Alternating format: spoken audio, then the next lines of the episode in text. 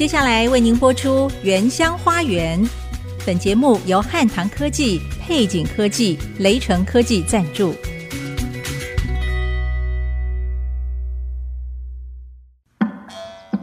聆听部落的声音，走访新竹的美丽。从坚石五峰起行，体验多姿多彩的原民文化，邀您莅临新竹原住民的原乡花园。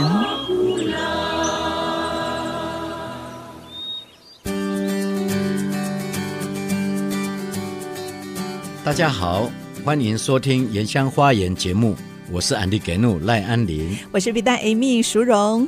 上个月，我们曾经在节目中传递原乡部落因为疫情的冲击，很需要社会大众的爱心物资捐助。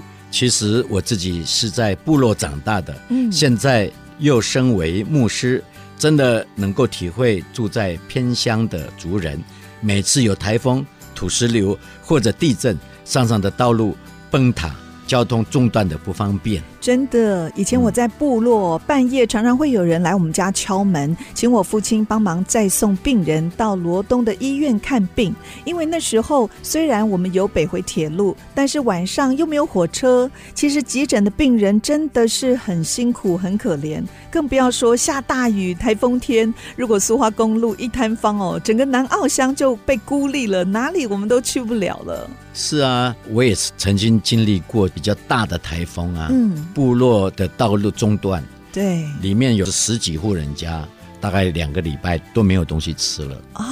嗯，那小朋友怎么办？所以小 baby 那个空投也没办法空投哦，因为山区，对对对，山区啊没办法降落，然后不方便去投放东西的地方，所以呢，我们泰雅众会啊，我们就开始就是人力。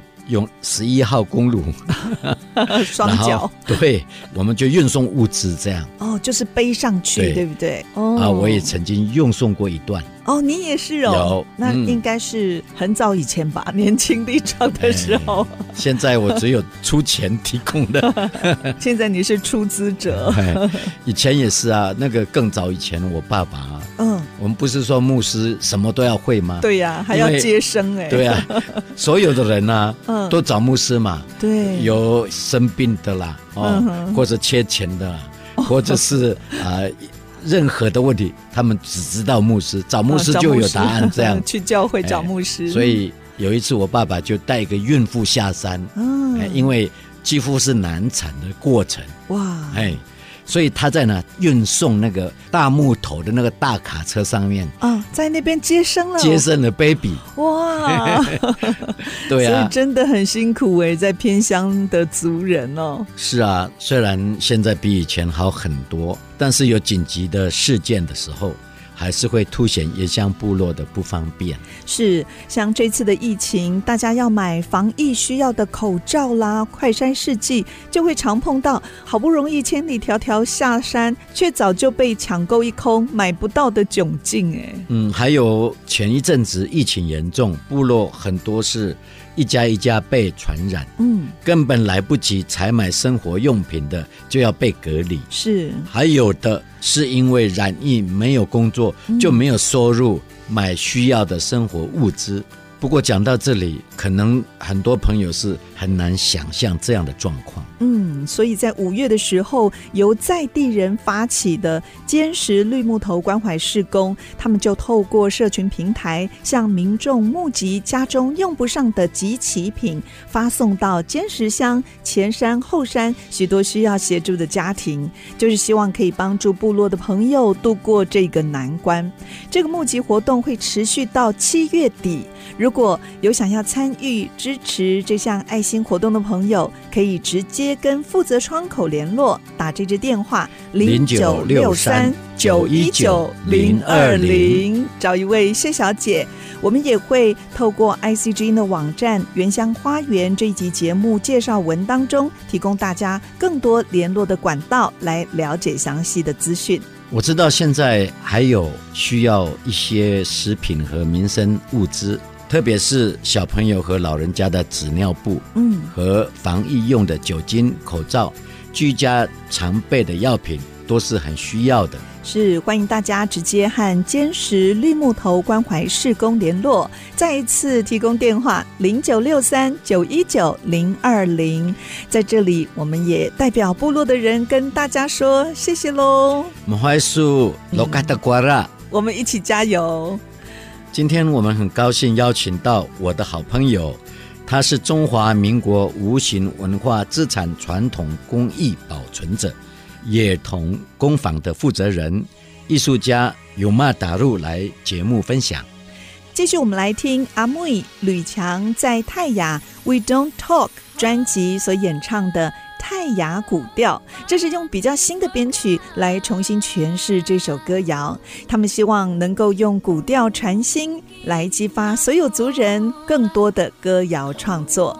广告过后，马上回来。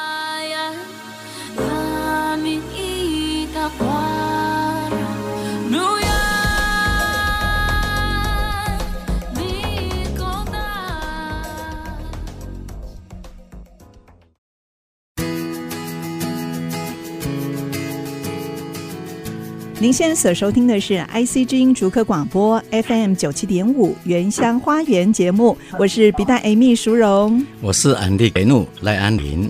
今天我们要介绍原民艺术界的一位国宝级人物尤玛达路啊，是我的好朋友，很高兴能够借着这一次的采访，让我们可以来了解他所做的工作。尤其是在无形文化资产传统工艺保存者，他也是苗栗泰安象鼻部落野铜工坊负责人，推动原住民教育。和传统文化的艺术家尤玛达路，欢迎尤玛，尤玛你好，尤玛你好，老干西蒙啊，瓜拉马德帅，我姓啊尤玛达路，高峰古德利用北路，大家好，我是尤玛，我是来自山西流域的泰雅族，我叫尤玛，尤玛，嗯，好。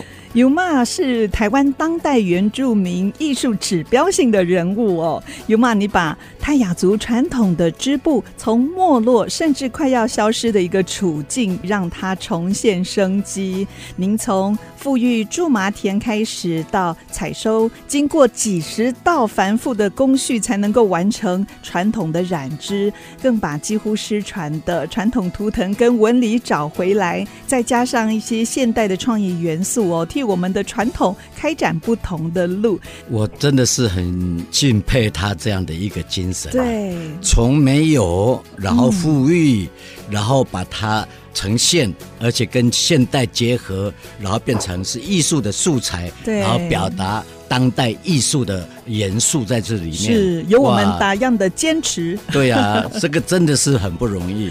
那我们请有妈你自己介绍一下好吗？好的，讲到我自己不好意思，就是年纪这么大了哈，从二十几岁开始回来部落三十年，然后我现在已经六十了。呃，当时我二十几岁回到部落之后，其实跟大家都一样，因为在山上最高学府也就可能是只有国小而已，所以国小之后都是一定要到山下去念书。我想安利也是一样的，嗯、对吧？对。对对，我们开始受教育就已经都是受汉文的教育，对，所以这么长的时间，一直到当了公务员，然后自己有一些自觉，然后觉得文化这件事情其实是人生很重要意义的一个根本，所以就回到部落，开始计划一些事情。嗯，您是跟五六个年轻伙伴一起回到部落哦，开始复兴泰雅文化这五十年的计划。那是不是也可以跟我们概略的分享一下您这几段的历程呢？嗯，每十年一个阶段，对不对？对。但是当时回去的时候，并不是五六个人一起回去，哦，而是说陆陆续续遇到有想法的年轻人，嗯，然后。就是大家聚拢在一起，才说哦，可以做什么？呃，嗯，打样的嘎嘎，那我们要怎么样去处理嘞？嗯、然后我们就会每个礼拜，呃，每两个礼拜的晚上，我们就会聚在一起，把自己所做的一些事情跟跟其他四五位的伙伴分享。嗯，然后就是因为这个样子，经过了一年多的时间，在那个时代，一九九零年那个时代的回乡一点零，现在就回乡三点零了哈。哦，我是第一批就是回乡的年轻人，那个时候，嗯、那那个时候其实部落的氛围啊，就社会的氛围也没有就是对回乡这件事情有比较多的鼓励或是期待，而是觉得说你本来就要去山下发展。你本来就要去外面发展，你怎么会走着走着又走回来，嗯、走回头路这件事情？所以刚开始部落的族人或家人并不是很理解，对不对？对，像妈妈就会觉得说，好不容易把你培养到念了大学，然后也希望你到国外去进修，可是你怎么就又回来了？就就这样子摸着鼻子就回来了呢？是让部落的人以为就是。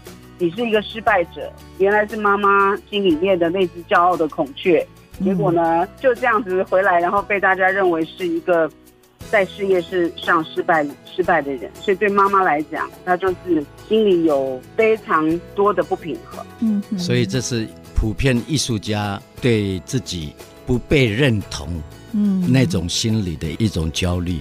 对。您后来是用什么样的方式让族人或让家人知道啊、呃？其实你是有一个使命的，是想要替传统开展不同的路。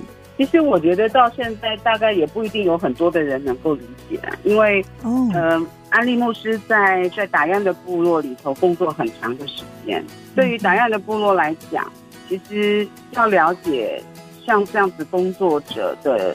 的初衷或是心情其实是很困难，所以回到部落其实会有很多的耳语、很多的批评、很多的流言蜚语，其实一直都没有停过。嗯，我常常在演讲的时候，特别是遇到打样的朋友，在我的就是演讲里面的或者是线上课程的时候，常常会提出来：有吗？你怎么去排解部落对你的误解，或是做对你的流言蜚语？那我自己觉得。好像也不必去做太多的解释，因为我们可能有一些事情并不是做在现场。嗯，可能安利牧师会比较理解我的想法，就是可能过了很多年以后，大家回头，可能我也已经不在了，回过头来去看这个人所当时做的事情，才会理解说，哦，为什么他那个时候想要这样做。嗯，所以我也不想多做解释，我也不想去做什么样的说明。嗯，那我觉得行动跟实践是最有力度跟最有力量可以去说明，就让时间来做评断。对，当后来的他们要开始去查考资料的时候，嗯，你原来有这么一段传奇人物，曾经把那些珍贵的哦，如果是没有他，就没有一个衔接，就没有办法所谓的传承下来了。对，所以他在做的。是不见得是人家理解的，嗯，但是却是一个文化传承最重要、最重要的人。对，而且也受到国家的肯定啊！您这么多年的努力哦，在二零一六年呢，文化部还授予您中华民国无形文化资产的传统工艺保存者，这是一个很重要的肯定，肯定，对，是不是？其实对于这个肯定，也是在当时掀起了一些论战的。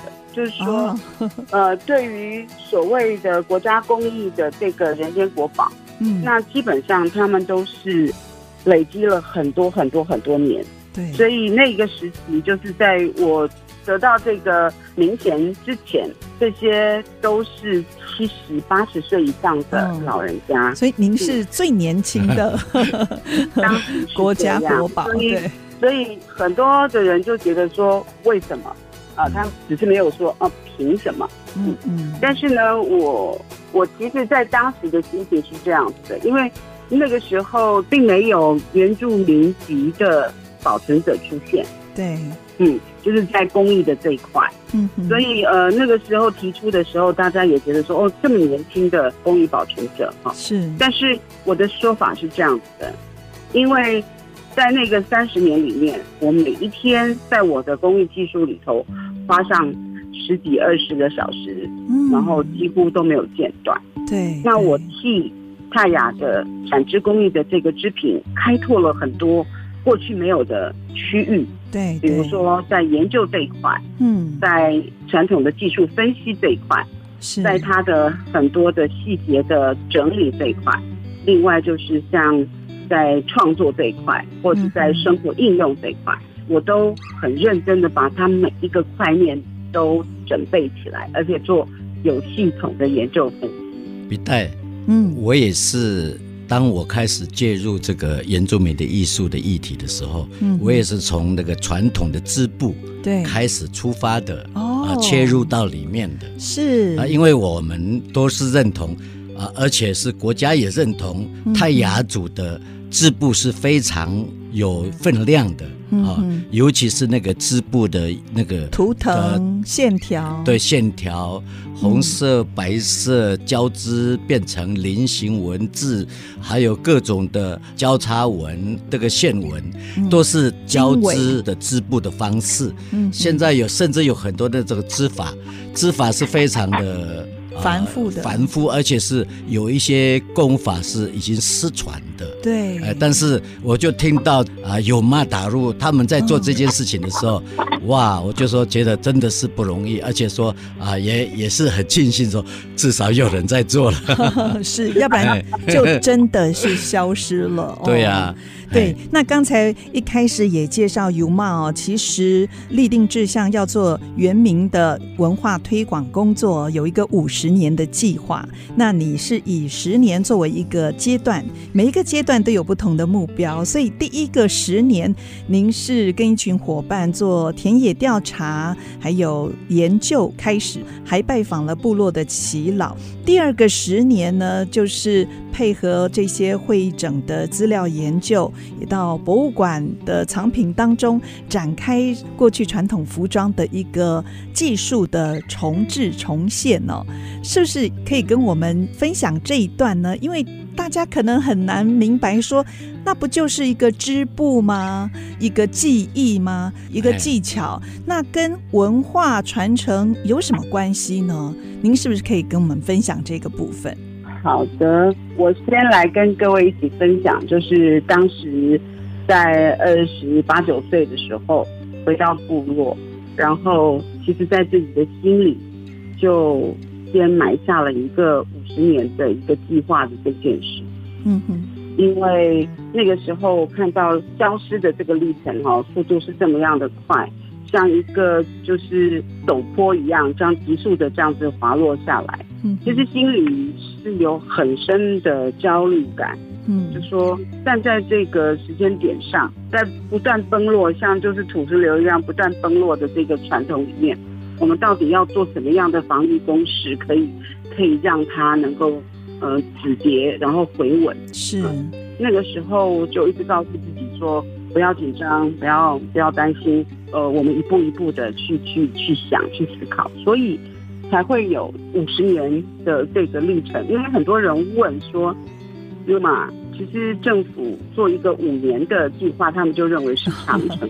对，你要做五十年，对对对。但是因为我想，因为我不是政府，所以我会一直在那里，我会不离开的，一直在那里，所以我我可以把这件事情做到我生命终结的那一刻，就嗯。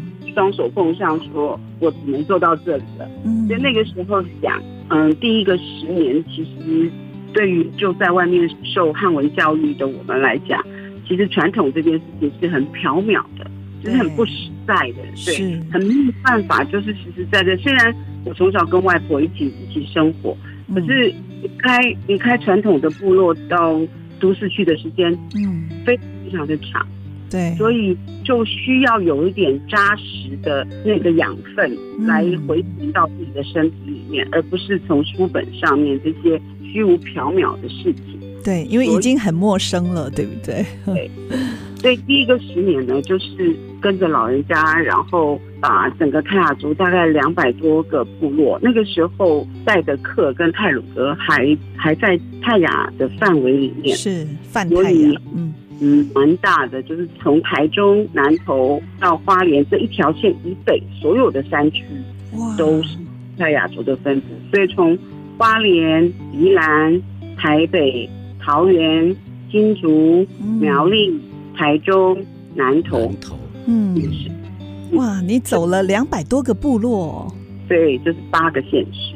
哇他不只是在国内这样哦，嗯呃，寻根之旅，他还跑到日本去寻根呢。是，嗯。因为很多我们的宝贝啊，我们的宝物都在日本那边了，嗯哼。所以他还跑去那边去找答找答案。是。嗯，嗯，对，就是那个十年，我跟我的另外一半就是罗奈瓦旦啊，就是两个人，就是很努力的开着一个很小很破的车，然后绕过那个一乡一村一部落这样子，就是做了三年。嗯然后那个时候也跟了十几位朋友一起去做族谱，我们做了四十几本的族谱。族就谱就在哦，嗯，就在一九九零年左右的那个时代，嗯那我们就开始做这个最基础的工作，是是，然后就过了第一个十年。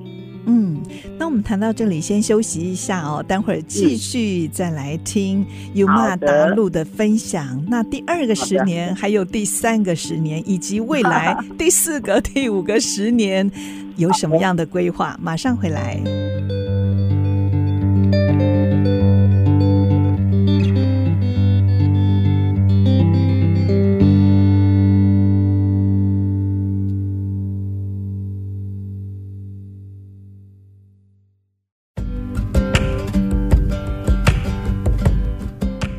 欢迎您再回到《原乡花园》节目，我是比达 Amy 淑荣。我是安迪给怒赖安林。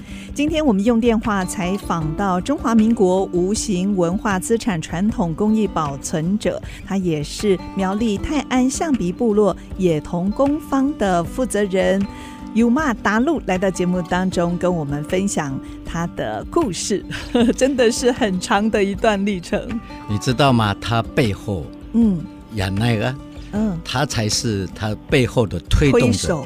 亚奈是最好的朋友，这样的。朋友哦。哎，没有，我是说她的老公。我刚就问你亚奈是谁呀、哎，她的老公啊，哦，后来他也是专门是负责摄影的，哦，哎，拍下所有的记录，对哎对，然后所有耆老的最后的留下的那种最后的，身影哈，，对，都是她的老公帮她的，哇，哎，您刚才说跟着先生开着那个呵 小小的破旧的小车，到各个部落采集研究。那十年后，你们有些什么样的进展呢？嗯，第一个十年，其实我们花了很多的时间去了解自己泰雅族到底有多少的这些我们遗失掉的这些文化内涵，所以。呃，在当时并不是只有做织品的文化研究而已，织布，而是包括迁移的历史啊，哦，还有民族的植物啊，还有呃关于历史的一些一些事件啊，比如说战争史啊，嗯。这些我们其实都有做做整理跟记录，还有拜拜访这些文面的长辈。嗯。哼。嗯，罗奈在那个时期就是一直一直去记录那些还存在的打散的雅蒂跟语在，一直到前年吧，最后一位我们的长有文面的长者嗯耆老过世嗯，呃，就是很长的时间，大概记录了二十几年。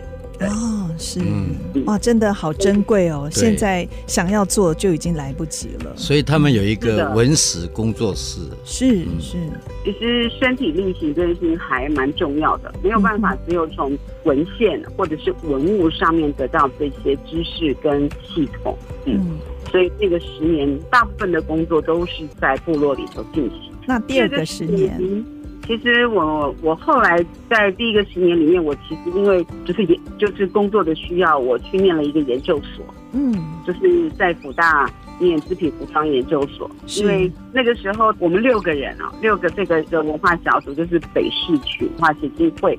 那个时候他们六个人里面只有我一个女生，所以他哦，们就把织布这件事情分配给我。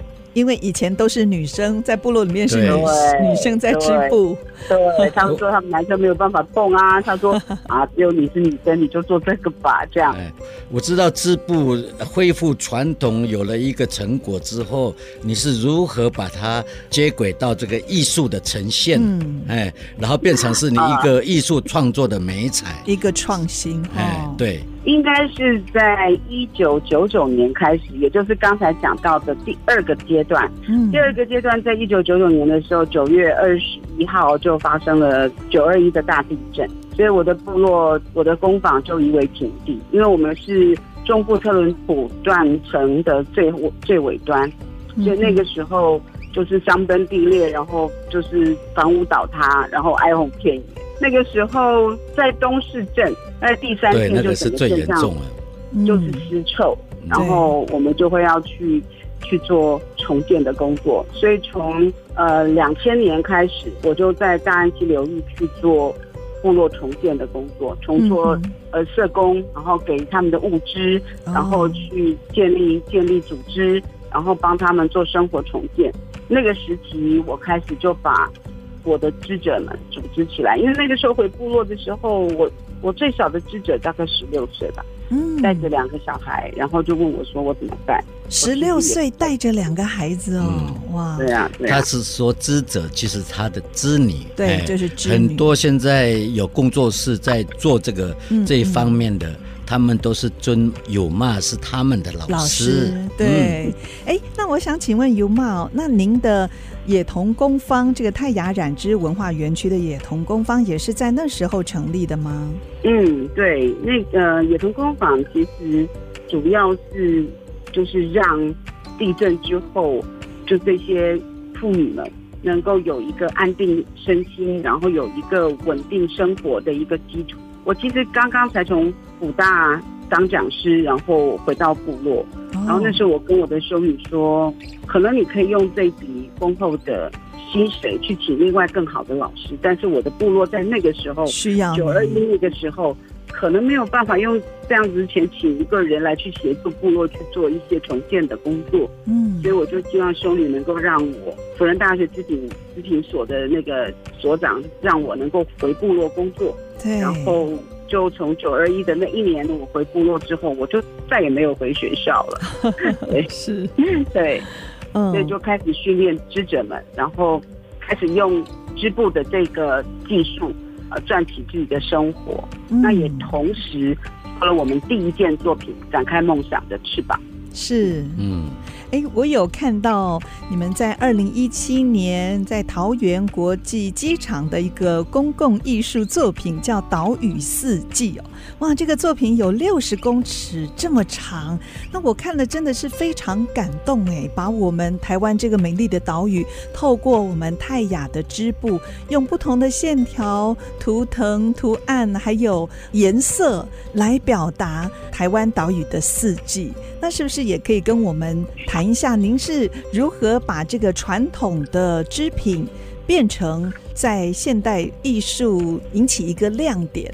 呃，其实要说到艺术创作，其实我比安利晚很多年。我记得我开始回部落，一九九九零年代开始做传统工作之后，呃，我第一件作品是一九九六年的一个跟用苎麻的的纤维做的一个彩虹的瀑布。嗯，嗯，彩虹瀑布哦，哇，对，就是用苎麻的纤维。有，我看过那个作品。哎、呃，对。对，那个时期，大部分的材料都是用手剥的苎麻完成的，然后也是自己去染的嘛，然后染成呃很巨幅的彩虹瀑布，像墙面那么大作品。嗯，那个嗯，嗯，对对对，那个是二零零二年完成的一个作品，叫做《展开梦想的翅膀》，其实是九二一的时候，带着非常多的妇女一起，就是把我们所种植的六百多公斤的苎麻，把它捆绑。然后捆绑的那个色彩呢，就是用我们传统织布里面除了苎麻以外的羊毛，然后用羊毛的这些颜色来做出那个彩虹般那个质感。嗯、那这些颜色呢，其实就是在过去博物馆里头做研究的时候所得到的这些传统的颜色。它如何去配搭，如何去分布，然后在那个电脑里头整理出来之后，让妇女们能够按部就班的把这些色彩做上去。是，所以那个是二零零二年的作品。然后二零零七年、零六年的时候，又做了一个在中研院的语义的名论。其实都是那个时期，对我来讲，就是。在心理跟生理上面有一个很大的负担，因为就是遇到了九二一，然后九二一之后要带着很多的妇女能够冲破我们在现实生活里头的一些，不管是在土地上面的破碎，或者生活上面的重建，心理上面的压力，这些事情一而再再而三的侵袭，所以就心里就会觉得我快要负担不下去了，我很想要。要有一一双翅膀，然后能能不能够突破现在的这些问题，然后飞到到那个理想的境地去。所以 泰雅的神话故事，一个女孩变成鸟的那个故事，哦、对，去做这几件作品。嗯，我我在这边提一点哈，泰雅族有共同的一个信念呐、啊。嗯嗯，我们其实是一个叫做阿肉的民族。嗯，阿肉。就是熊。啊，像台湾熊那个 V 字那个哦，那个是我们的一个很重要的图腾，对，很重要的，而且是不愿意被环境所屈服的民族。哦。哎，是，所以我们当时讲艺术啊，在九零年代哈，我们都是分别都是在自己在做自己的。工作，然后一直到二零零年以后啊，到两千年以后，对，才有开始慢慢重视原住民的议题。嗯，然后我们我才跟有骂常常就是代表我们的国家，嗯，到各地啊，世界各地去展览啊，是这样的，对吗？有骂？对对 对，我们去过加拿大，哎，嗯，然后也去过澳洲，克里多尼亚，对。那我很好奇哦，像您是以泰雅的织布还有服饰，把我们泰雅的美丽跟智慧向世人展现。那不只是在国内，也推向了国际，是不是可以跟我们分享一下这段历程呢？嗯，是的，就是我开始有比较多的作品在国外，因为我叙述的一个特别的主题叫。叫做生命的回旋跟生命之源这件事，它其实是在讲泰雅族的织者对于人生的一个看法。因为泰雅族的织布其实跟一般欧洲的或者是美美洲的或者是中国大陆或日本的织布不太一样，因为我们用的是传统的水平背带式织布机。就是坐在地上，oh, 那所以呢，我们第一根线跟最后一根线都是连在一起。哇！所以如果把所有的工具侧换下来之后，其实它是一个圆形的，嗯，oh. 一个圆，一个圆形的一块布。嗯，好、呃。除非你用剪刀把它剪开，它才会平整变成一片一片布，嗯、但是它其实是一个圆的。Oh. 所以那个时候在学习织布的时候，安利牧师可能常常会说。的名论那五度，就是祖先在织我们的人生。对于知者来讲，他其实其实真的就是知他的一辈子。嗯，因为我们如果出生的时候，在传统，在传统就是雅蒂，就是奶奶或是外婆他们那一辈的时候，他们就会得到他们人生的第一块布。嗯哼，就是拔蜡，我们叫 the you，the you，就是你会有一块。啊、呃，对，非常非常频繁的，用苎麻跟那个鼠狼做成了一个非常非常简单的直条纹的布料，就是你人生的第一件织品。嗯、我今年六十岁了，嗯，所以我有一件小时候外婆织给我的襁褓布，我一直保留到现在。是，所以如果有在执行泰雅族的传统的一些生活形式的人，他就一定会有一块。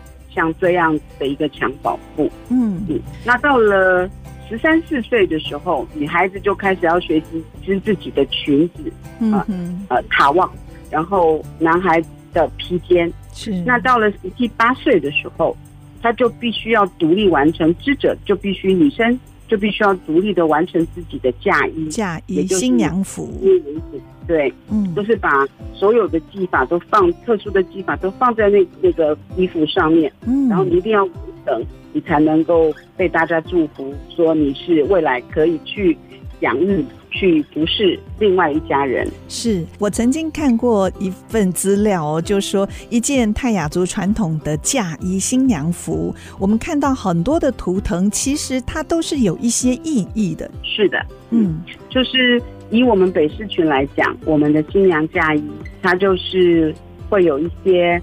特殊的母亲的期待，但每个家族其实不太一样，哦，所以并不是所有的织纹就就在一个系统里头都是一样的。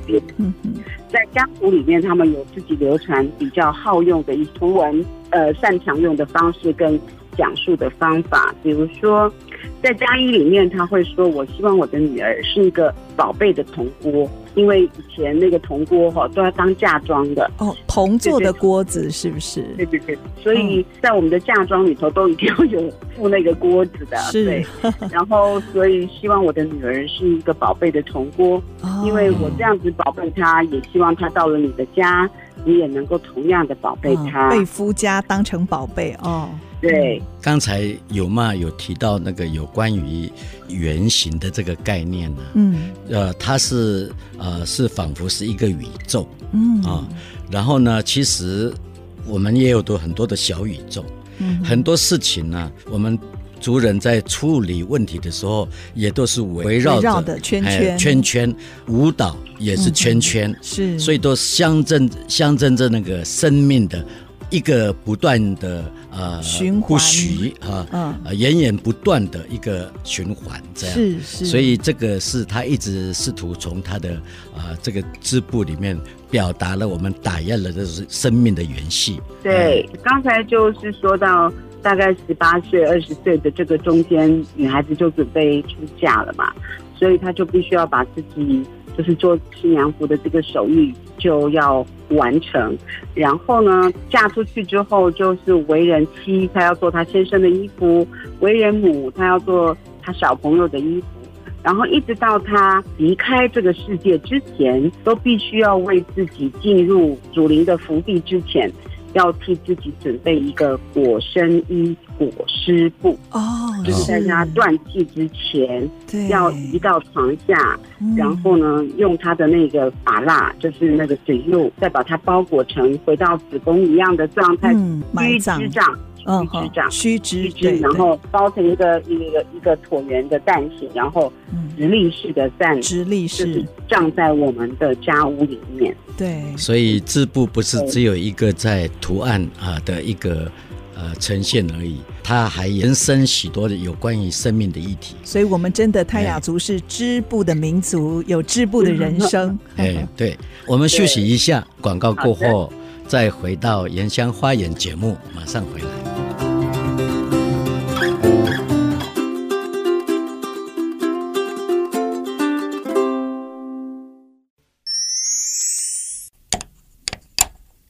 这个好像坏了，哪里坏？这是我们打样的口簧琴，要这样用。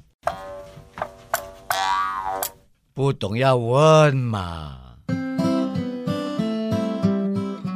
请问泰雅族是不是和其他的民族一样，也有关于祖先的起源传说呢？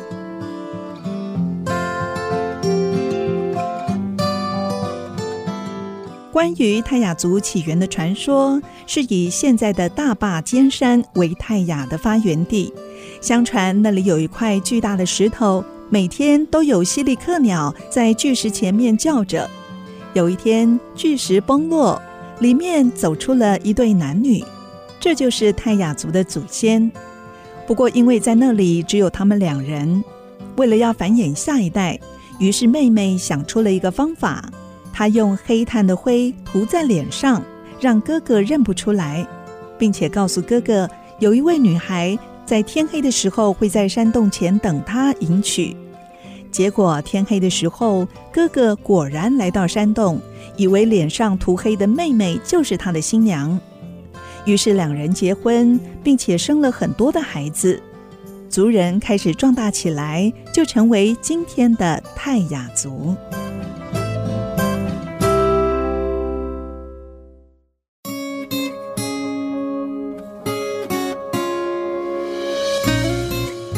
欢迎回到《原乡花园》节目，我是安迪给怒赖安林，我是皮蛋 Amy 淑荣。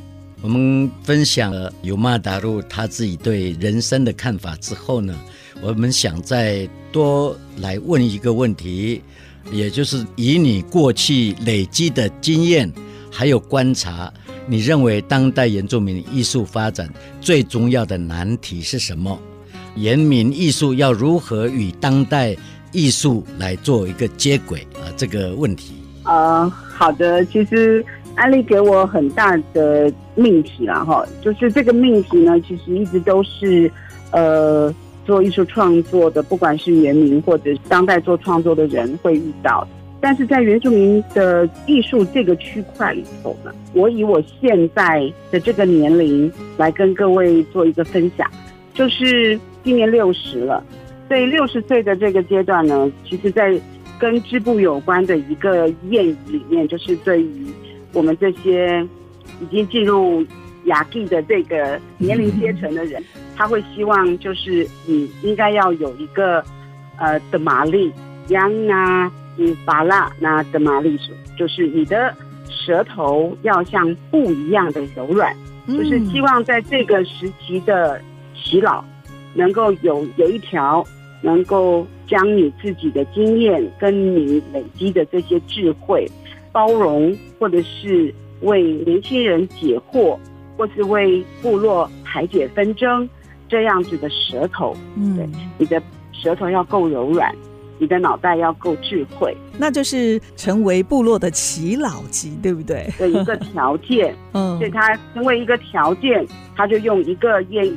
说你的舌头要像布料一样，哦、就是呃，怎么你说个杨娜达了，嗯，是。你就是必须要具有一个像布料一样柔软的舌头，丰富的智慧，嗯，对对对，那你才能够有资格当做一个耆老。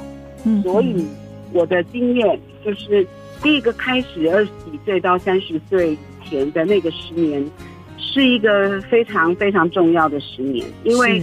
这个十年里面，里面呢，我就是整理、跟收集、跟归纳，还有亲身的去体悟了这些老人家给我们的这些指导。嗯，所以我能够有能量跟有力气，把太阳族的这些文化的内容化为艺术创作的能量跟能力，其实就是来自于这些老人给我的养分。对于台湾而言。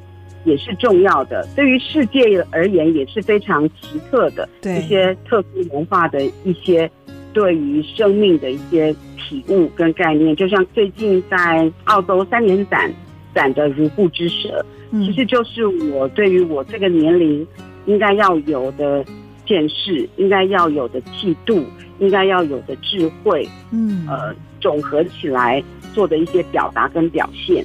所以在这件作品里头，我用了不锈钢，呃，金属，让它能够独立独立起来，而不是一块软软的布。嗯哼。然后布里面呢，我也加了一些特殊研发出来的，就是我们后来研发出来的一些电子的纱线，还有一些 LED 的的纱线，把它融合在作品里面。其实就在探讨一个布料的透明性，因为它是一个语言。所以它具有一些穿透、跟通彻、跟通透的那种感觉，所以它必须要有要有能够达到这样的目标。然后呢，话语又像讯息一样，就是像通电一样的这些光点闪烁在你的所要说的这些讯息里面，然后形成这个作品。那我就觉得，就是每每我的创作都是。在当时跟老人家相处之后，他们所给我的一些极光片语里面的这些感受，创作的一个养分。对，所以刚才安利说的，就是说我们怎么样，就是得到这样子的一个一个灵感，其实对于文化的深觉，对于文化的累积，是我给年轻人一个非常重要的忠告，就是。除非他有这样子的深的体悟，而不是把文化做成一个表面的一个贴纸，或一个贴布，或者是一个狗皮膏药。对，嗯嗯，就是就是不可以用那样的方式，就就是让你的文化变得肤浅。对，所以觉得深耕你自己的文化是非常重要的。那它跟当代的结合也是怎么样把台湾原住民独特对世界的看法贡献给世界。对，嗯，刚才在上一段我们一直提到哦，您其实投入文化。推广的计划总共分五十年的一个规划，我们刚才介绍了前几个阶段。那我知道你们现在呢正在大力的推动，也就是第三个十年的民族教育哦。第四个十年还有第五个十年，您有什么样的规划呢？二零二零年我们开始的是另外一个文化经济循环系统，也就是怎么把苎麻的叶子变成饲料养鸡养鱼，怎么把它变成呃三 D 炼印的材料，把它变成呃就是肝癌的新药，怎么样把这里纤维变成皮革，做成植物植物皮革，然后做做出最好的循环系统。哇，这个就是把部落的农业科技化的发展。对，但是它还终究是在跟我织品有关，因为它主要的原料就是我们苎麻。苎麻，所以二零二零年到二零二九年，我们大概要做的就是呃循环经济。其实跟安利牧师现在正在做的其实呃工作其实是一样的，希望就是借着文化经济的这个概念，把我们的族人从台湾的贫穷线拉提上来。嗯，不要永远在贫穷线之下，是，而是要到贫穷线之上。对，所以这个是第四个十年。嗯，对。那四十年之后呢？第五个十年，其实我们也衔接着，就是当时我们在二零一零年培养的那些孩子们，其实到这个时候，他们已经成为社会的中间了。就是在第五个十年，那他们主要的工作是要去接轨国际的，不管是哪一个方面。当然，我们。比较重点培养的是在艺术创作跟公益发展上，嗯，所以我们培养了一群就是有外语能力、有国际思考养成的这些年轻的孩子们，在国际替台湾、替泰雅做来发声。第五个十年的话，我就开始泡老人茶了，然后就回到部落哈，然后去成全年轻人了，嗯，哎。那我们真的是从有妈的身上看见，他真的是一个实践者，对啊，而且是有一个理想，嗯，爱乡爱土，实践者，而且是又有执行力。所以今天我们非常谢谢有妈达入抽空接受我们电话访问，谢谢你。好，谢谢有妈，好欢喜我。